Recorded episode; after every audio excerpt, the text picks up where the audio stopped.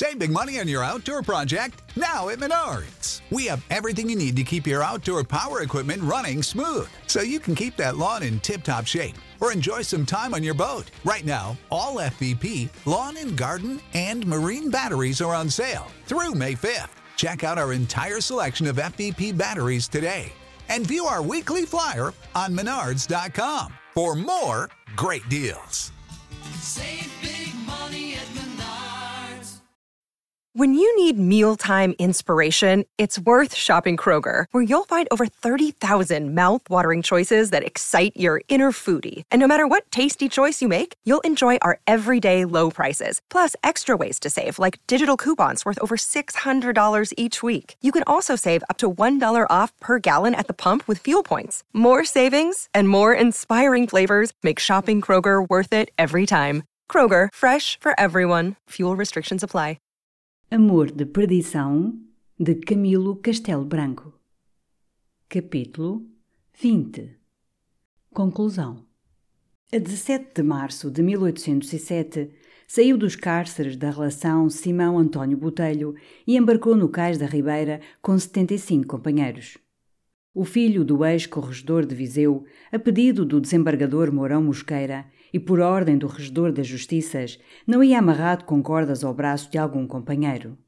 Desceu da cadeia ao embarque, ao lado de um meirinho e seguido de Mariana, que vigiava os caixões da bagagem. O magistrado, fiel amigo de Dona Rita Preciosa, foi a bordo da nau e recomendou ao comandante que distinguisse o condenado Simão, consentindo na tolda e sentando à sua mesa. Chamou Simão de parte e deu-lhe um cartucho de dinheiro em ouro que sua mãe lhe enviava. Simão Botelho aceitou o dinheiro e, na presença de Mourão Mosqueira, pediu ao comandante que fizesse distribuir pelos seus companheiros de degredo o dinheiro que lhe dava. É demente o Sr. Simão? disse o desembargador. Tenho a demência da dignidade. Por amor da minha dignidade me perdi. Quero agora ver a que extremo de infortúnio ela pode levar os seus amantes. A caridade só me não humilha quando parte do coração e não do dever. Não conheço a pessoa que me remeteu este dinheiro. É sua mãe? tornou Mosqueira. Não tenho mãe. Quer Vossa Excelência remeter-lhe esta esmola rejeitada? Não, senhor. Então, senhor comandante, cumpra o que lhe peço ou eu atiro com isto ao rio. O comandante aceitou o dinheiro e o desembargador saiu de bordo como espantado da sinistra condição do moço. Onde é Monchique? Perguntou Simão a Mariana. É acolá, senhor Simão, respondeu, indicando-lhe o mosteiro que se debruça sobre a margem do Douro, em Miragaia. Cruzou os braços Simão e viu através do gradeamento do mirante um vulto. Era Teresa. Na véspera recebera ela o adeus de Simão e respondera enviando-lhe a trança dos seus cabelos. Ao anoitecer daquele dia, pediu Teresa aos sacramentos e comungou a agrado do coro, onde se foi amparando à sua criada. Parte das horas da noite passou-as sentada ao pé do santuário de sua tia, que toda a noite orou. Algumas vezes pediu que a levassem à janela que se abria para o mar, e não sentia ali a frialdade da viração. Conversava serenamente com as freiras e despedira-se de todas, uma a uma, indo por seu pé às celas das senhoras entrevadas para lhes dar o beijo da despedida. Todas cuidavam em reanimá-la e Teresa sorria, sem responder aos piedosos artifícios com que as boas almas a si mesmas queriam simular esperanças. Ao abrir da manhã, Teresa leu uma a uma as cartas de Simão Botelho. As que tinham sido escritas na margem do Mondego enterneciam-na copiosas lágrimas. Eram hinos à felicidade prevista. Eram tudo que mais formoso pode dar o coração humano quando a poesia da paixão dá cor ao pensamento e uma formosa e inspirativa natureza lhe empresta os seus esmaltes. Então lhes acudiam vivas reminiscências daqueles dias. A sua alegria doida, as suas doces tristezas, esperanças a desvanecer em saudades, os mudos colóquios com a irmã querida de Simão, o céu aromático que se lhe alargava à aspiração, sôfrega de vagos desejos, tudo, enfim, que lembra a desgraçados. Emassou depois as cartas e cintou-as com fitas de seda desenlaçadas de raminhos de flores murchas que Simão, dois anos antes, lhe atirara da sua janela ao quarto dela.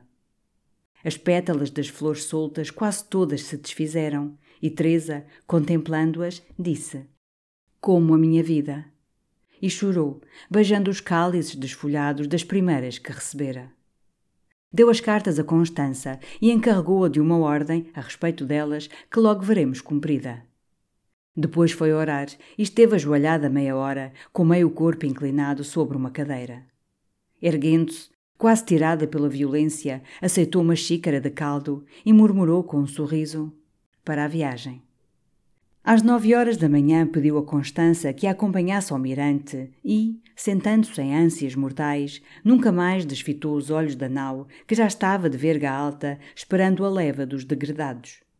Quando viu, a dois e dois, entrarem no tombadilho os condenados, Teresa teve um breve acidente, em que a já frouxa claridade dos olhos se lhe apagou e as mãos convulsas pareciam querer aferrar a luz fugitiva. Foi então que Simão Botelho a viu e ao mesmo tempo atracou à nau um bote em que vinha a pobre de Viseu, chamando Simão. Foi ele ao portaló e, estendendo o braço à mendiga, recebeu o pacotinho das suas cartas.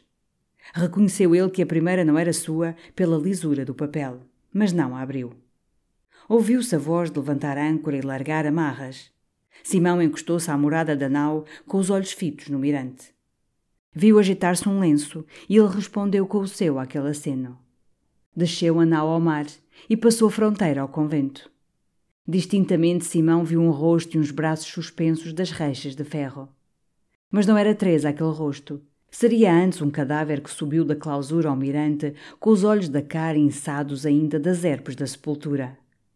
É Teresa? perguntou Simão a Mariana. É, senhor, é ela disse num tom afogado de gemido a generosa criatura, ouvindo o seu coração dizer-lhe que a alma do condenado iria breve no seguimento daquela por quem se perdera. De repente aquietou o lenço que se agitava no mirante e entreviu Simão um movimento impetuoso de alguns braços e o desaparecimento de Teresa e do vulto de Constança que ele divisara mais tarde. A nau parou de fronte de sobreiras.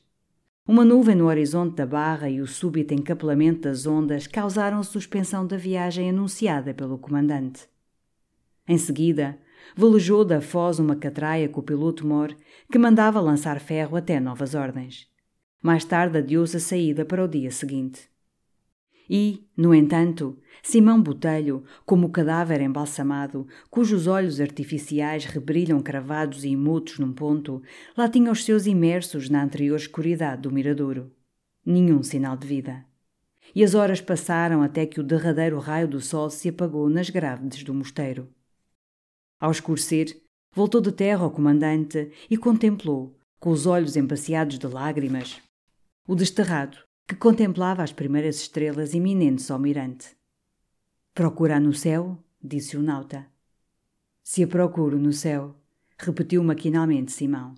Sim, no céu deve ela estar. Quem, senhor? Teresa. Teresa. Morreu? Morreu. Além, no mirante, donde ela estava acenando. Simão curvou-se sobre a morada e fitou os olhos na torrente. O comandante lançou-lhe os braços e disse: Coragem, grande desgraçado, coragem. Os homens do mar também creem em Deus. Espero que o céu se abra para si pelas súplicas daquele anjo. Mariana estava um passo atrás de Simão e tinha as mãos erguidas. Acabou-se tudo, murmurou Simão. Eis-me livre para a morte. Senhor comandante, continuou ele energeticamente, eu não me suicido. Pode deixar-me. Peço-lhe que se recolha à Câmara. O seu beliche está ao pé do meu. É obrigatório recolher-me? Para Vossa Senhoria não há obrigações. Há rogos. Peço-lhe, não mando. Vou e agradeço a compaixão. Mariana seguiu com aquele olhar quebrado, mavioso do Jau, quando o poeta desembarcava, segundo a ideia apaixonada do cantor de Camões. Encarou nela Simão e disse ao comandante: E esta infeliz? Que o siga, respondeu o compassivo homem do mar que cria em Deus. Simão recolheu-se ao beliche e o comandante sentou-se em frente dele e Mariana ficou no escuro da câmara a chorar. Fale, senhor Simão, disse o comandante, desafogue e chore. Chorei, senhor. Eu não tinha imaginado uma angústia igual à sua. A invenção humana não criou ainda um quadro tão atroz. Arrepiam-se-me os cabelos e tenho visto espetáculos horríveis na terra e no mar. Assintosamente, o comandante estava provocando Simão ao desabafo. Não respondia o condenado. Ouvia os soluços de Mariana e tinha os olhos postos no maço de cartas que pusera sobre uma banqueta. O capitão prosseguiu. Quando em Miragaia me contaram a morte daquela senhora, pedi a uma pessoa relacionada no convento que me levasse a ouvir de alguma freira a triste história. Uma religiosa me contou, mas eram mais os gemidos que as palavras. Soube que ela, quando descíamos na altura do oiro, proferia em alta voz: Simão, adeus até à eternidade. E caiu nos braços de uma criada. A criada gritou, outras foram ao mirante. E a trouxeram meia morta para baixo, ou morta, melhor direi, que nenhuma palavra mais lhe ouviram. Depois contaram-me o que ela penara em dois anos e nove meses naquele mosteiro. O amor que ela lhe tinha, e as mil mortes que ali padeceu, de cada vez que a esperança lhe morria. Que desgraçada menina e que desgraçado moço o senhor é. Por pouco tempo, disse Simão, como se o dissesse a si próprio, ou a própria imaginação estivesse dialogando consigo. Creio, creio, por pouco tempo, prosseguiu o capitão. Mas se os amigos pudessem salvá-lo, senhor, eu dar-lhes-ia na Índia mais fiéis que em Portugal. Prometo-lhe, sob a minha palavra de honra, alcançar do viso-rei a sua residência em Goa. Prometo segurar-lhe um decente princípio de vida e as comodidades que fazem a existência tão saudável como ela é na Ásia. Não o intimida a ideia do degredo, Sr. Simão.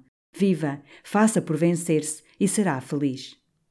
O seu silêncio, por piedade, senhor, atalhou o degredado. Bem sei que é cedo ainda para planizar futuros. Desculpa a simpatia que me inspira a indiscrição, mas aceito um amigo nesta hora atribulada. Aceito e preciso dele. Mariana, chamou Simão. Venha aqui, se este cavalheiro permite. Mariana entrou no quarto. Esta mulher tem sido a minha providência, disse Simão. Porque ela me valeu, não sentia fome em dois anos e nove meses de cárcere. Tudo o que tinha vendeu para me sustentar e vestir. Aqui vai comigo esta criatura. Seja respeitável aos seus olhos, senhor, porque ela é tão pura como a verdade o deve ser nos lábios de um moribundo.